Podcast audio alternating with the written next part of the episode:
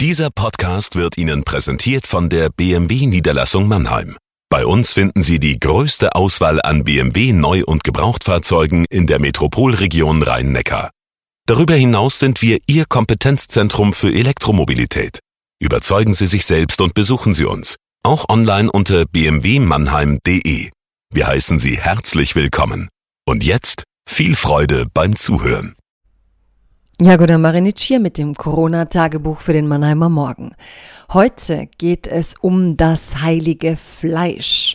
Gestern nämlich titelte die Bild-Zeitung auf der ersten Seite Unser Fleisch wird teurer. Das heißt, es grassiert gerade eine Angst darum, wie teuer das Fleisch wird, ob dieses Fleisch weiterhin erschwinglich bleibt. Also Probleme, die eigentlich das große Problem dahinter völlig verdecken, nämlich dass wir Unmengen schlechtem Fleisch zu uns nehmen und dass es Menschen in unwürdigsten Bedingungen herstellen. Das habe ich mir genüsslich als Thema für die heutige Kolumne vorgenommen und das lese ich euch jetzt vor. Liebes Corona-Tagebuch, liebe Zuhörerinnen und Zuhörer. Gestern titelte Deutschlands buntes Blatt mit den vier großen Buchstaben nach einem Interview mit Robert Habeck Grüne wollen unser Fleisch teurer machen. Ich sah an mir hinab und fand mich recht unversehrt. Auch sonst kenne ich niemanden, der durch den Fleischwolf gejagt wurde, um als teures Fleisch auf den Markt geworfen zu werden. Das Thema ist ernst. Ernster könnte es kaum sein. Die Corona-Krise macht Zustände sichtbar, die manche als sklavenähnliche Beschäftigungsverhältnisse beschreiben. Die Gewerkschaft Nahrung, Genuss, Gaststätten hat das bereits 2018 angeprangert, erfolglos. Vom Mindestlohn werden den Menschen nicht selten noch Mittel für die Unterkunft abgezogen.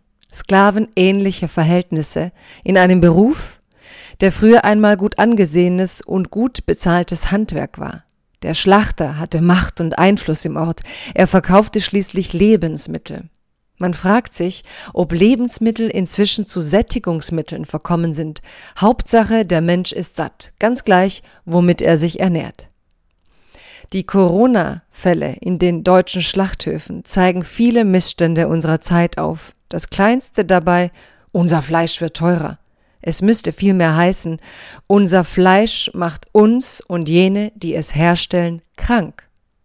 Der Verfall des Schlachtberufs geht zurück auf die Zeit, als viele osteuropäische Länder der EU beigetreten sind.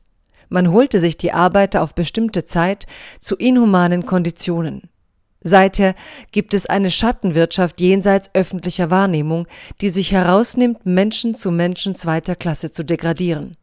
Diesen Vorgang kennt man in Deutschland schon seit den Gastarbeiteranwerbeabkommen. Günter Wallraff beschrieb in seinem Bestseller Ganz unten die Humanit Inhumanität der Arbeitsverhältnisse in den 80ern. Auch damals hausten die Menschen zu zehnt in einer kleinen Kellerwohnung und wurden bei der Arbeit erniedrigt. Wenn der Osten Europas am Westen manchmal zweifelt, liegt das auch an der Arbeitsmarktpolitik der EU die den alten EU-Ländern ermöglicht hat, die Menschen in den neuen EU-Ländern als billige Arbeitsmasse zu missbrauchen.